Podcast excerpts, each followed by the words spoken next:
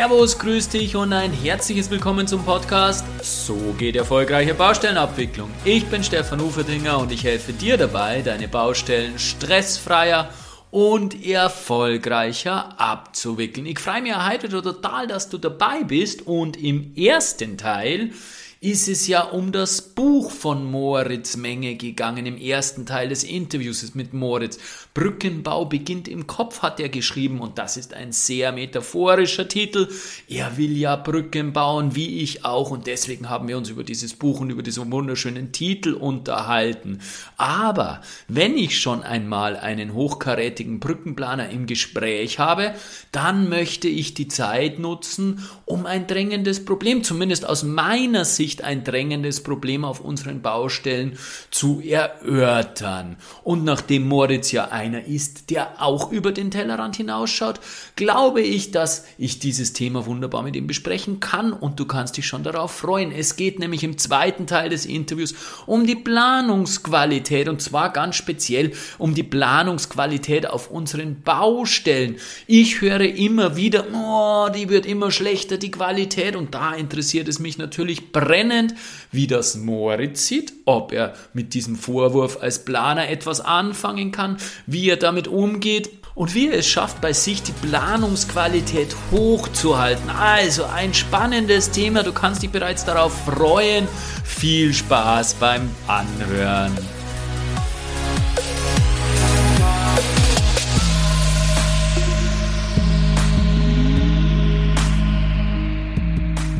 Ja, nachdem die Planung so essentiell ist für das Gelingen eines Projektes und ich vielfach auf unseren Baustellen höre, dass die Planungsqualität in den letzten Jahren tendenziell schlechter wird, nutze ich natürlich die Gelegenheit und schnappe mir Moritz Menge, um genau über dieses Thema zu sprechen. Moritz, sitzt bei mir in meinem Podcast, um den zweiten Teil unseres Interviews durchzugehen. Und Moritz ist Bereichsleiter beim konstruktiven Ingenieurbau bei einem großen Ingenieurdienstleister. Damit ist er verantwortlich natürlich als Führungskraft für die Teamleitung, aber auch für strategische übergeordnete Planungsgeschichten, äh, also nicht technische Planung, sondern strategische Planung und macht aber trotzdem immer noch Projektleitung für Großprojekte. Und was an äh, Moritz sehr spannend ist, er ist nebenbei noch eingetragener Mediator. Das heißt, er hat sich mit Kommunikation, mit Persönlichkeitsentwicklung, mit ähm, zwischenmenschlichen Themen beschäftigt. Und zudem, über das haben wir im ersten Teil des Interviews gesprochen, hat er ein spannendes Buch geschrieben, ein Sachbuch, nämlich kein Fachbuch, ein Sachbuch. Brückenbau beginnt im Kopf. Heute sprechen wir aber über die Planungsqualität auf unseren Baustellen. Lieber Moritz, herzlich willkommen zum zweiten Teil meines Interviews. Ja, hallo Stefan, ich bin schon ganz gespannt auf unseren Teil zur Planung. Ja, so hart wird's nicht werden, aber ein paar, ein paar, ein paar kontroverse Fragen darf ich dir natürlich schon stellen, weil es wirklich ein drängendes Thema ist, weil es wirklich so ist, ich glaube, da sind wir uns einig, Moritz, weil es wirklich so ist, dass eine gute Planung ähm, ähm, sehr entscheidend, maßgebend darauf einzahlt, dass Projekte gut abgewickelt werden, eine gute, qualitativ hochwertige Planung und auch eine rechtzeitig übermittelte Planung, logischerweise, weil wenn das gute ähm, Papierstück zu spät auf die Baustelle kommt, dann bringt uns das Ganze auch wieder relativ wenig oder bringt uns zumindest in die Bredouille. Machen wir vielleicht zunächst einmal eine Bestandspläne, also Bestandsaufnahme. Also ich höre ja immer wieder, dass die Qualität unserer Pläne auf der Baustelle immer schlechter wird durch AutoCAD. Vor, vor, damals hat man sich nur Gedanken gemacht, bevor wir irgendwas zum Papier gebracht haben. Durch die Digitalisierung ist alles schlimmer geworden. Jeder zeichnet nur noch wild drauf los und macht sich keine Gedanken mehr und, und, und, und durchdenkt die Projekte nicht, die er auf die Baustelle bringt. So, so wird oft gesprochen, ja. Und es wird nicht zu Ende gedacht, man kriegt unvollständige Themen. Ähm, so wird oft gesprochen. Du als äh, Planer wirst das natürlich komplett anders sehen, logischerweise. Ähm, wie siehst du das und nimmt aus deiner Sicht die Qualität wirklich ab? Wo geht die Reise hin? Verschlimmert, verschlechtert sich die Situation unter Umständen vielleicht sogar noch durch die voranschreitende Digitalisierung. Sag einmal deine Meinung als Einleitung zu diesem Thema. Wie entwickelt sich deiner Sichtweise nach in den letzten zwei Dekaden die Planungsqualität? Ja, also wenn ich so einen Satz höre wie, was hast du gesagt, die Planungsqualität wird immer schlechter, dann ist das natürlich ziemlich pauschal und da muss ich als Planer erstmal in Abwehrhaltung gehen oder zum Gegenangriff, also Gegenposition. Ähm, Planung wird immer besser. Es gibt immer mehr Details am Plan und das in immer früheren Planungsphasen. Und außerdem BIM macht doch sowieso dann alles gut. Oder? Nein, also im, im Ernst, vor, vor allem glaube ich, muss man differenzieren. Um welche Planungsphasen geht es? Wenn ich mit dir rede, geht es sicherlich um die, hauptsächlich um die Ausführungsplanung, also das, was an Plänen auf der Baustelle eingesetzt wird. Jawohl. Ähm, welchen Planungsbereich gibt es? Geht es, äh, geht es, gibt es eher, geht es eher um den Hochbau oder geht es eher um den, den Tiefbau? Kann man da, kann oder sollte man darum äh, dabei differenzieren? Und wir sind beide im deutschsprachigen Markt unterwegs, äh, muss man hier auch differenzieren zwischen Deutschland und Österreich. Auch das wäre Fragen, glaube ich, können wir jetzt hier in diesem, diesem Rahmen nicht ähm, erörtern. Ich versuche trotzdem mal ein, ein ähm, äh, eine Stellungnahme oder ein, eine Sicht aus, äh, aus meiner Erfahrung. Mein Überblick über, das, über die Planungsqualität ist allgemein natur, natürlich nicht umfassend, das ist ganz klar. Ähm, ich kenne Feedbacks zu unserer Planung, die wir mit, äh, mit unserem Büro liefern und äh, erfahre insofern auch, wenn wir Fehler machen. Derzeit, das freut mich natürlich, haben wir überwiegend positive Feedbacks von Auftraggebern und auch von der Baustelle, wobei wir uns natürlich nicht darauf ausruhen dürfen. Und gerade diese Woche hatte ich äh, wieder einen Planrückläufer von der Baustelle, ähm, äh, das jedoch mit, äh, dieser Rücklauf war mit einer sehr wertschätzenden Bitte um Korrektur verbunden. Ähm, aber natürlich gibt es äh, auch immer wieder Fehler in der, in der Planung, die dann äh, zu zu Rückläufern beziehungsweise dann auch zu Umständen auf der Baustelle ähm, äh, äh, resultieren. Und ich glaube nicht, dass man pauschalieren kann, dass die Qualität in Summe wirklich abnimmt. Und da spreche ich natürlich auch von den Planerkolleginnen ähm, und was ich so überblicken kann. Also von den, den anderen Planungsbüros, äh, da weiß ich auch, dass die, wie, wie dort sich die, die Planung so ganz grob entwickelt. Und doch gibt es eben diese, diese andere Seite, Pläne mit massenweisen Fehlern, ähm, Projekte, in denen nicht alle Herausforderungen bauseits vorgedacht sind und Lösungen, die nicht funktionieren. Das gibt es sicherlich beides, ja. Und du glaubst äh, nicht, deine persönliche Einschätzung, du glaubst nicht, dass das äh, sich verändert hat? Also die, die, diese beiden Situationen wird es vor 50 Jahren genauso gegeben haben, wahrscheinlich. Ich meine, da waren wir beide noch nicht in der, in der abwickelnden, also haben wir das beide noch nicht gemacht. Ähm, äh, glaubst du, dass sich diese, diese, diese Situation verändert hat oder, oder ist es einfach so ein pauschales Schimpfen, weil wir halt immer schimpfen, ja? Nein, das, das glaube ich nicht. Ich glaube aber schon, dass es eine, eine Veränderung gegeben hat. In dem, was ich auf dem österreichischen Planungsmarkt überblicke, und das sind jetzt immerhin, immerhin 18 Jahre, ich bin hergekommen, dort gab es einen Trend hin zu auch immer günstiger und billiger planen. Also gab es einen kleinen Wettbewerb und es äh, war bei manchen Auftraggebern leider auch damit verbunden, dass die technische Expertise nachgelassen hat. Und ich glaube, das hat damals jedenfalls dazu geführt, dass das Planung äh, in der Qualität nachgelassen hat. Und ich sehe aber jetzt schon seit einigen Jahren genau den gegenläufigen, die gegenläufige Richtung, dass eben gute Qualität nicht nur gefordert, sondern auch wertgeschätzt wird von äh, seitens äh, der, der Auftraggeber und äh, dass gute Planung auch im Wesentlichen honoriert wird, so, sofern die, äh, die Möglichkeiten äh, gerade im, im, in öffentlichen Vergaben äh, dazu da sind. Und ja, und die Expertise auf äh, Bauherrenseite, die ist auch äh, wieder auf, auf einem guten Weg, dass, dass dort mehr, mehr Techniker als, als andere Berufsgruppen äh, in Projekten ähm, vertreten sind. Und von daher glaube ich schon, dass es in Summe wieder bergauf geht. Mhm. Also du siehst schon eine Tendenz, die nach unten gegangen ist, aber du siehst die Talsohle durchschritten.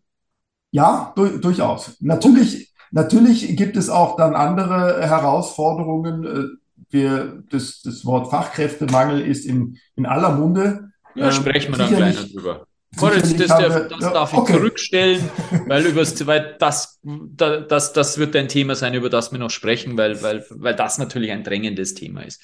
Zunächst möchte ich aber mit dir äh, eine andere Frage klären. Und zwar möchte ich von dir mal wissen, was heißt denn eigentlich, und natürlich, du hast das einleitend gesagt, für mich, mich interessiert in erster Linie die Ausführungsphase, ja. Was heißt denn für dich als Planer eine qualitativ hochwertige Planung zu erstellen? Was muss denn ein Plan beinhalten?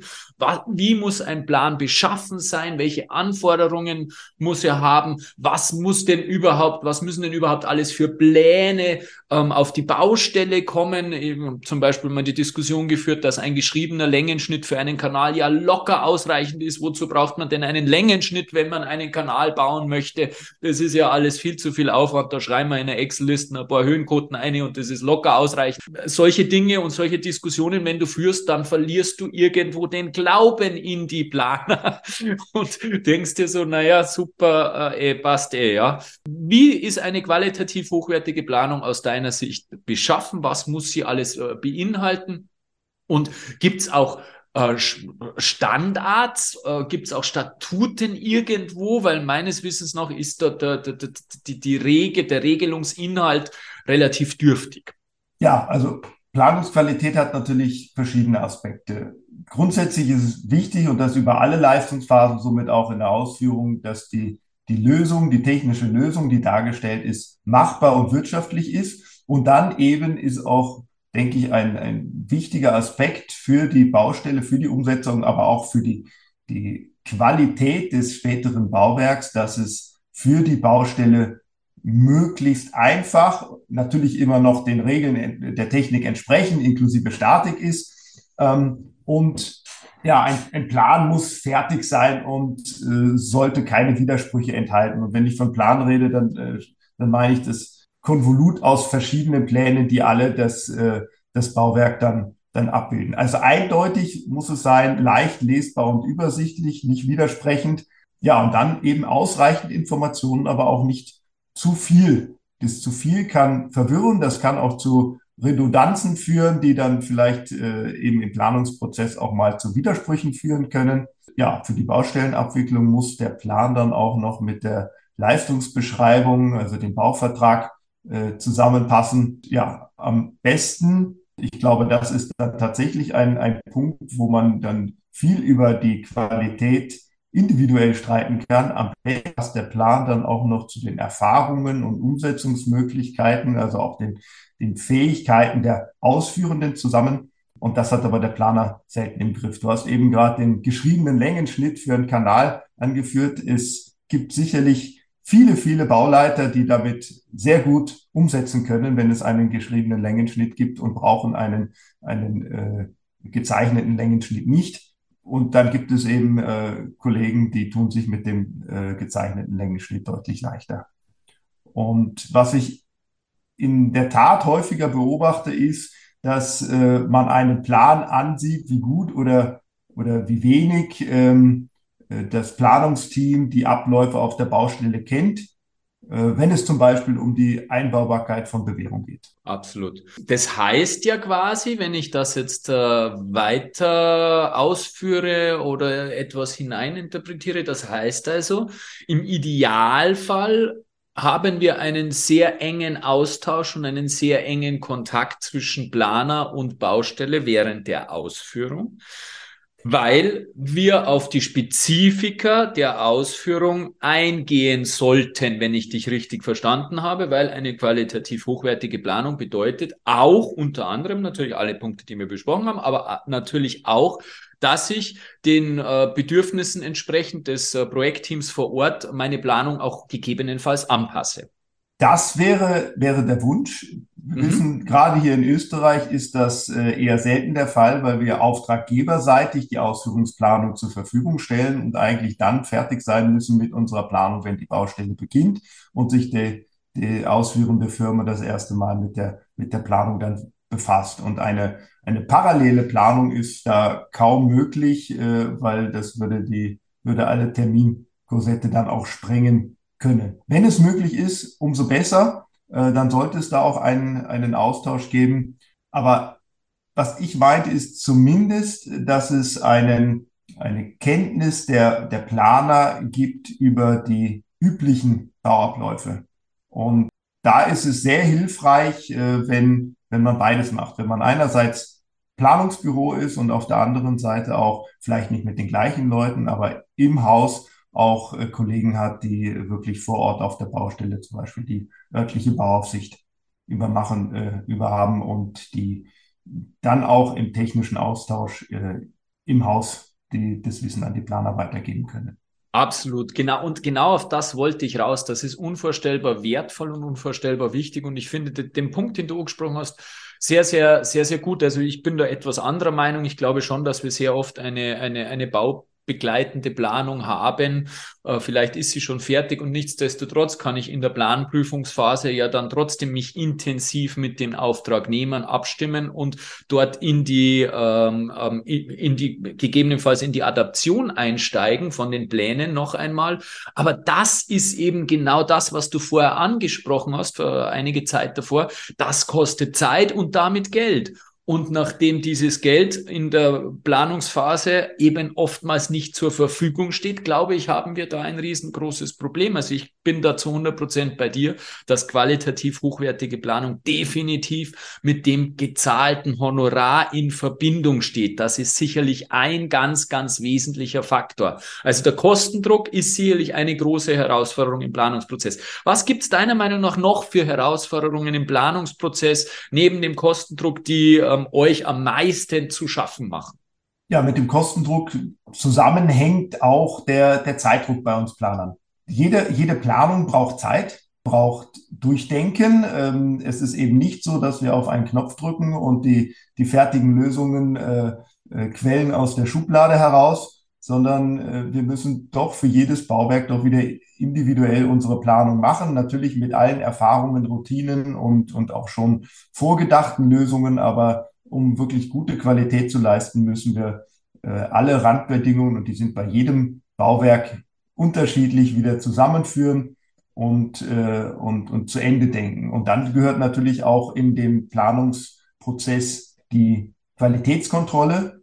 Auch die braucht Zeit intern und auch wenn es einen externen Prüfer gibt. Natürlich sind das alles Zeiten, die irgendwo eingeplant werden müssen. Naja, und leider passiert es dann äh, auch regelmäßig Anforderungen nicht zwischen allen Beteiligten ausreichend früh ausgetauscht wurden und äh, vielleicht dann einzelne bauseitige Randbedingungen vergessen wurden. Und das bringt natürlich nochmal einen zusätzlichen Zeitdruck mit sich, wenn dann äh, hinten nach äh, diese Randbedingungen noch in die Planung eingebaut werden müssen. Dazu kommt auch wieder ein, ein eine Komponente für den Zeitdruck, aber auch für den Qualitätsdruck, dass Bauen immer komplexer wird. Allein die Tatsache, wenn ich jetzt im, Brückenbau, äh, aus dem Brückenbau gehe oder aus dem Leitungsbau oder auch im Hochbau, ist es so, wir bauen immer mehr im Bestand und das bringt ganz eigene und neue Herausforderungen, weil ich eben nicht auf, wie man so schön sagt, ein weißen Blatt Papier planen kann oder auf der grünen Wiese. Das macht's aber auch interessant, oder Moritz? Also Völlig gerade für mich, genau. bin seit, seit, seit, äh, seitdem ich denken kann, im ähm, Bauen, im Bestand unterwegs. Und das ist, wie du sagst, eine ganz andere Herausforderung, aber eben auch eine sehr, sehr spannende Herausforderung. Ja, was sicherlich auch eine Herausforderung ist, glaube ich, lege ich dir einfach mal jetzt in den Mund, ähm, ist die Qualität deiner Mitarbeiter, oder? Also die Qualität des Personals oder die Qualität des Planungsteams, des Projektteams entscheidet natürlich in einem sehr, sehr großen Maße darüber, was dann letztendlich aufs Papier kommt, was dann letztendlich für Pläne auf die Baustelle oder ins Einreichapparat oder wo auch immer hinkommen. Ähm, und zudem kommt dann noch der stressige Arbeitsalltag, du hast die Zeit gerade angesprochen, die ja immer drückt, dann die Komplexität der Bauvorhaben, die zunehmend schwieriger wird oder höher wird.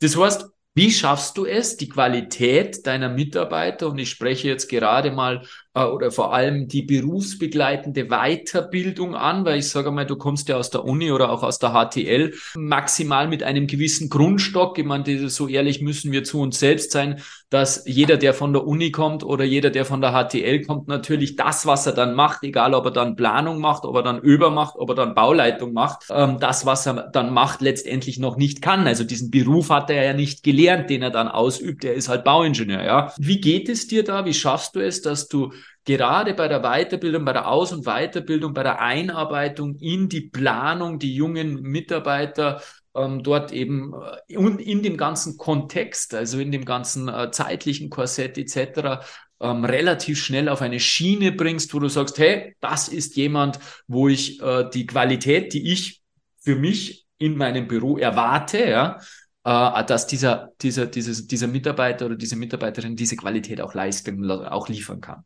Also zu, zunächst einmal arbeite ich in einem fantastischen Team, das muss ich schon sagen, und ich bin überzeugt, dass wir überwiegend, ehrlich muss man sein, hohe Planungsqualität liefern. Und natürlich sind wir auch kein Team aus Wunderwutzis. Fehler passieren uns ständig und äh, unser Team ist natürlich auch nicht homogen. Wir haben Kolleginnen, die über 30 Jahre Erfahrung und auch Erfahrung bei, in unserem Unternehmen äh, mitbringen. Und wir haben auch ganz junge Kolleginnen, die mehr oder weniger gerade die Ausbildung abgeschlossen haben. Dieses, diese äh, unterschiedlichen Erfahrungen in, in ein funktionierendes äh, Team zu integrieren, das ist natürlich eine Herausforderung. Und wir haben es aber in den letzten Jahren geschafft, hier intern sowas wie ein Wissensnetzwerk aufzubauen.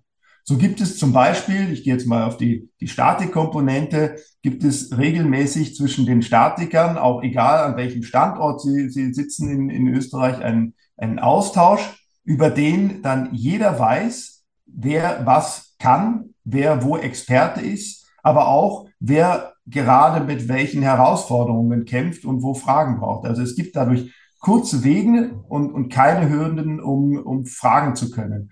Und das funktioniert eben auch generationsübergreifend in diesem, wir nennen das Statikflow Fixen, wo halt wirklich nur, nur statische Themen äh, behandelt werden. Da ist das so lebendig, dass auch die erfahrenen Kollegen, äh, die, die eher sehr jungen, um Rat, um Einschätzung fragen, wenn sie wissen, der hat da gerade ein, ein ähnliches äh, Problem zu lösen gehabt. Das schafft natürlich auch viel Vertrauen und auch im Umgang mit, mit Fehlern. Und dann kommt noch etwas dazu. Wir versuchen, es gelingt selbstverständlich nicht immer, aber gerade die, die jungen Kollegen sich so entwickeln zu lassen, wie es von ihrer Leidenschaft, von, von ihrem Interesse mehr oder weniger vorgegeben wird. Also wenn wir einen, ich bleibe jetzt mal bei den Statikern, einen Statiker haben, der sagt, na, mich wird jetzt am Anfang interessieren, mich so richtig in den Spezialtiefbau äh, reinzunageln und möchte da wirklich Experte erstmal werden, bevor ich was anderes äh, mache, dann sage ich nicht, ah, ich brauche dich jetzt schon im äh, Verbundbau und du musst da was tun, sondern dann, dann äh, schaue ich, dass ich das nutzen kann. Und dann ist auch die Entwicklung, die fachliche Entwicklung, äh, ja, äh, sehr, sehr viel schneller und, und, und auch ähm, fundierter und er wird dem ganzen Team dann auch sehr schnell helfen können und ähm, für, für alle anderen Themen finden wir natürlich auch Lösungen. In Summe heißt es aber für uns, wir dürfen uns niemals ausruhen und äh, wir haben auch jetzt gerade wieder einen, einen neuen Fokus auf die Qualitätssicherung und die Prozesse da drumherum äh, gerichtet, um hier auch die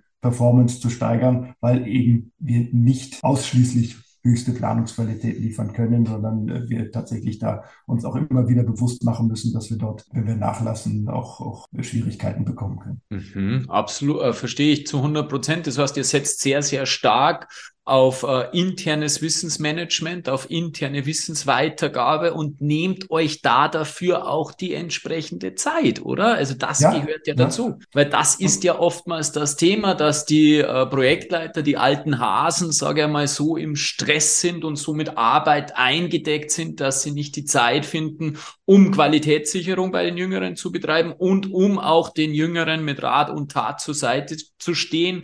Das heißt, ihr habt, äh, wenn du Schuhe fixe Ansprichst. Das heißt, ihr habt da wirklich einen Turnus äh, drinnen, eine, eine, eine, einen Automatismus, eine Regelmäßigkeit, die diesen Raum schafft, um sich auszutauschen. Ja, ganz genau. Das ist äh, so, so ein Joe-Fix ist eine eine Möglichkeit. Wir haben das äh, eingeführt und erstmal als Versuch gestartet und sind aber drauf gekommen, dass das tatsächlich sehr effizienter Wissensaustausch äh, ist in der Gruppe, wie der dort jetzt äh, funktioniert. Ganz klar, es gibt Tätigkeitsbereiche, die sind deutlich mehr belastet oder gefordert mit dem, mit dem Druck äh, nach außen als, als andere und das wechselt immer. Also es gibt manchmal gibt es, gibt es Zeiten, da, die, da sind die ganzen Brückenkonstrukteure, die, die Planer äh, heillos äh, mit, mit Arbeit zugeschüttet und die Statiker haben vielleicht ein bisschen mehr, mehr äh, Freiraum. Äh, andererseits kann es sein, dass äh, gerade die Projektleiter, wenn es um ganz schwierige Entscheidungen geht, äh, wenig wenig Freiraum haben um sich um den Nachwuchs oder um die Kollegen kümmern zu können. Trotzdem versuchen wir hier ja gemeinsam diese, diese Ausbildung zu machen. Also ich bin der Überzeugung, dass äh, die beste Ausbildung on the job passiert und weniger in Seminaren,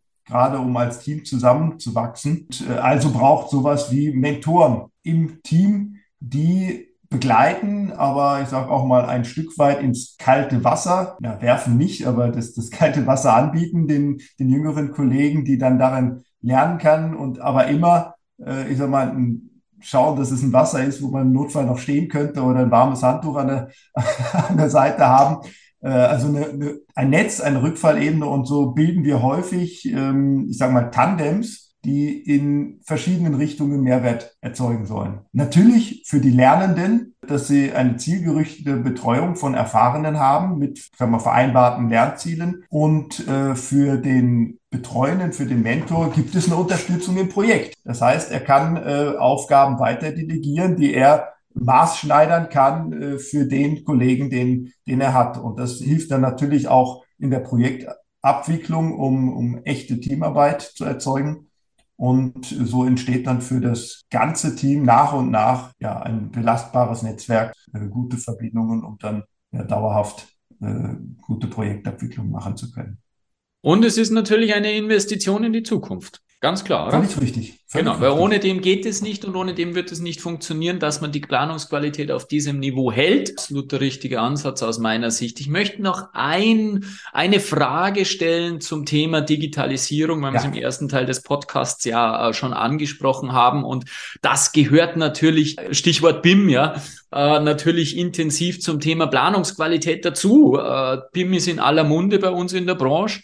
Und deine Einschätzung nach, ähm, wie weit seid ihr, wie weit ist äh, gerade im Tiefbau, Brückenbau ähm, wie weit sind wir da mit der Einführung, ähm, was äh, BIM anbelangt, was 3D anbelangt, glaube ich, geht, aber dieses vernetzte Planen mit BIM, weiß ich nicht, eine Einschätzung dazu. Und zum Zweiten, was macht es, was wird es mittelfristig mit unserer Planungsqualität machen? Hat es wirklich das Potenzial, dass wir genau diese Schnittstellen, Probleme, die wir oft haben, weil wir eben nicht alles erkennen können in, in einer 2D-Planung, dass sie diese Themen wirklich egalisiert, dass sie die Zukunft zukünftig nicht mehr geben würde, wird oder ist das etwas blauäugig? Wie ist da deine Meinung dazu? Also zum, zum ersten Teil der, der, der Frage, der Stand von BIM. Also ich habe aus meinem Planungsumfeld, aber auch dem, was ich, was ich so sehe, den Eindruck, dass BIM noch nicht wirklich angekommen ist äh, äh, im äh, konstruktiven Ingenieurbau, Brückenbau und Verkehrsanlagen Bau, was die Kunstbauwerke angeht. Ähm, in der Verkehrsanlagenplanung ist, sind wir schon deutlich weiter, auch bei Schimetta Consult. Aber es gibt noch nicht so viele äh, Projekte, die tatsächlich äh, komplett im BIM-Prozess abgewickelt werden sollen, schon auftraggeberseitig. Also der, weit äh, der größte Teil ist noch äh, ausgeschrieben mit äh, konventioneller Planung. Natürlich äh, nutzen wir etliche Projekte, um intern diese BIM-Fähigkeit zu erlangen und machen es äh, für uns äh, parallel oder die, direkt äh, mit äh, BIM-fähigen ähm, Prozessen, wobei das aber noch lange nicht der gesamte BIM-Prozess ist, der mittelfristig dort, dort hinterstehen soll. Aber es bedeutet natürlich auch hier, dass, dass es Weiterentwicklung ist, Investition in die, die Zukunft, die absolut sein muss. äh, die aber auch Zeit kostet. Und äh, nicht nur Zeit, sondern auch Fokus. Und wenn dieser Fokus, zumindest jetzt mal in der, in der Entwicklung dieser BIM-Strukturen und der BIM-Fähigkeit äh, liegt, dann kann der Fokus nicht auf etwas anderem liegen. Das heißt, es ist äh, ständig das, das Thema abzuwägen, wie viel Energie gehe ich auf, gebe ich auf die Entwicklung von Digitalisierung und wie viel Energie gebe ich der Entwicklung, ich hatte es vorhin schon mal, des Ingenieurverstands, des, äh, des technischen Wissens. Und äh, je mehr ich Fokus auf die Digitalisierung gebe, desto genauer muss ich hinschauen, dass, äh, wir waren bei der Planungsqualität, dort kein Nachlassen en, entsteht. Von daher ist es eine, eine große Herausforderung hier, äh, den, den Weg zu gehen. Ähm, gerade in, in einem Umfeld, wo eben BIM noch nicht Standard ist. Weder bei uns, weil wir es in jedem Projekt und schon seit langer Zeit machen, noch äh, in ähm, Zusammenarbeit mit, mit den Auftraggebern. Es ist momentan noch nicht äh, am Markt durchgesetzt.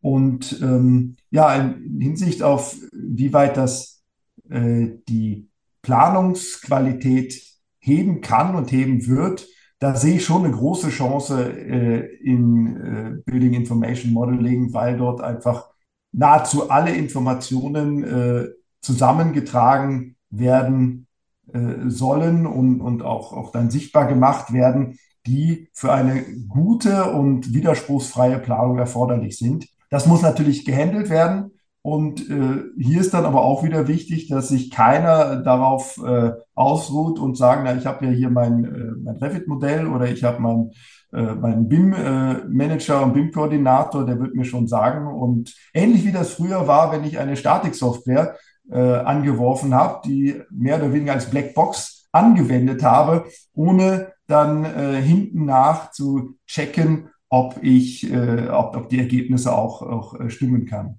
können. Und ich glaube oder ich hoffe, dass es nie zu ähm, dem Punkt kommen wird, wo wir nur mehr komplett digital alles machen, sondern dass es auch immer noch äh, die Möglichkeit geben wird, Informationen ingenieurmäßig in ein Projekt reinzubringen. Sprich, ich mache mit äh, Papier, Stift und Taschenrechner meine statische Dimensionierung und kann mal schnell auf dem, auf dem A4-Zettel eine, eine Ausführungsskizze auf die Baustelle rübergeben und dann wird das so schnell umgesetzt. Also dieser Spagat zwischen äh, weiterhin ingenieurmäßiges Denken zu schulen, aber die Digitalisierung weiter voranzutreiben, den halte ich auch für äußerst herausfordernd. Da bin ich zu 100 Prozent bei dir. Und ich bin gespannt, was die Zukunft bringen wird. Es darf eben nicht so sein, genau das sprichst du an, dass das ingenieurmäßige Denken vernachlässigt wird, weil man davon ausgeht, dass sowieso alles digital automatisiert, wie auch immer mit allen Informationen plötzlich aus dem Computer springt. Was wird es nie geben? Und deswegen ist es ganz, ganz wichtig, dass wir unser ingenieurmäßiges Denken, genauso wie du es beschrieben hast, weiterhin schärfen, weiterhin schulen und weiterhin dieses Wissen hochhalten und dadurch die Planungsqualität hochhalten.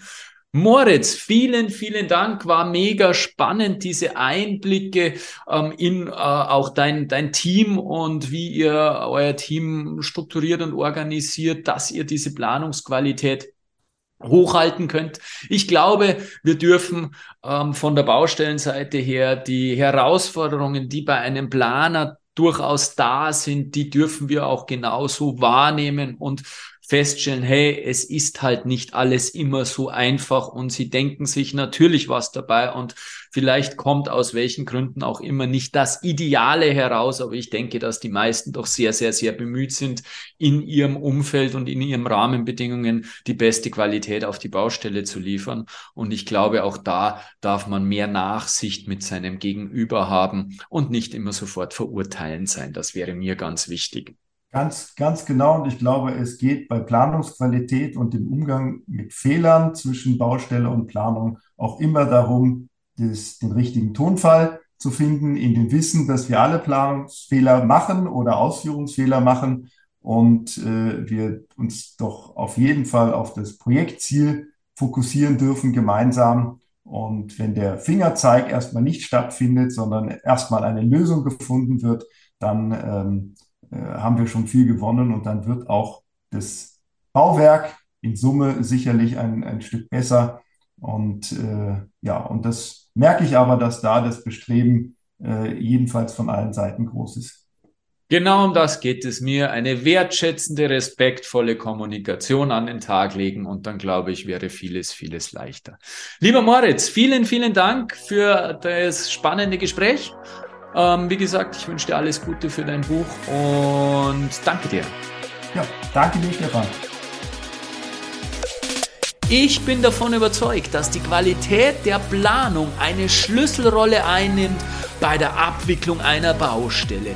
Was die Zukunft bringen wird, man weiß es nicht. Ich kann dir auf jeden Fall aus meiner Perspektive nur raten, tue das, was du dazu beitragen kannst, um eine qualitativ hochwertige Planung auf der Baustelle zu haben. Und dabei wünsche ich dir ganz, ganz viel Erfolg. Herzlichst dein Stefan Hufertinger.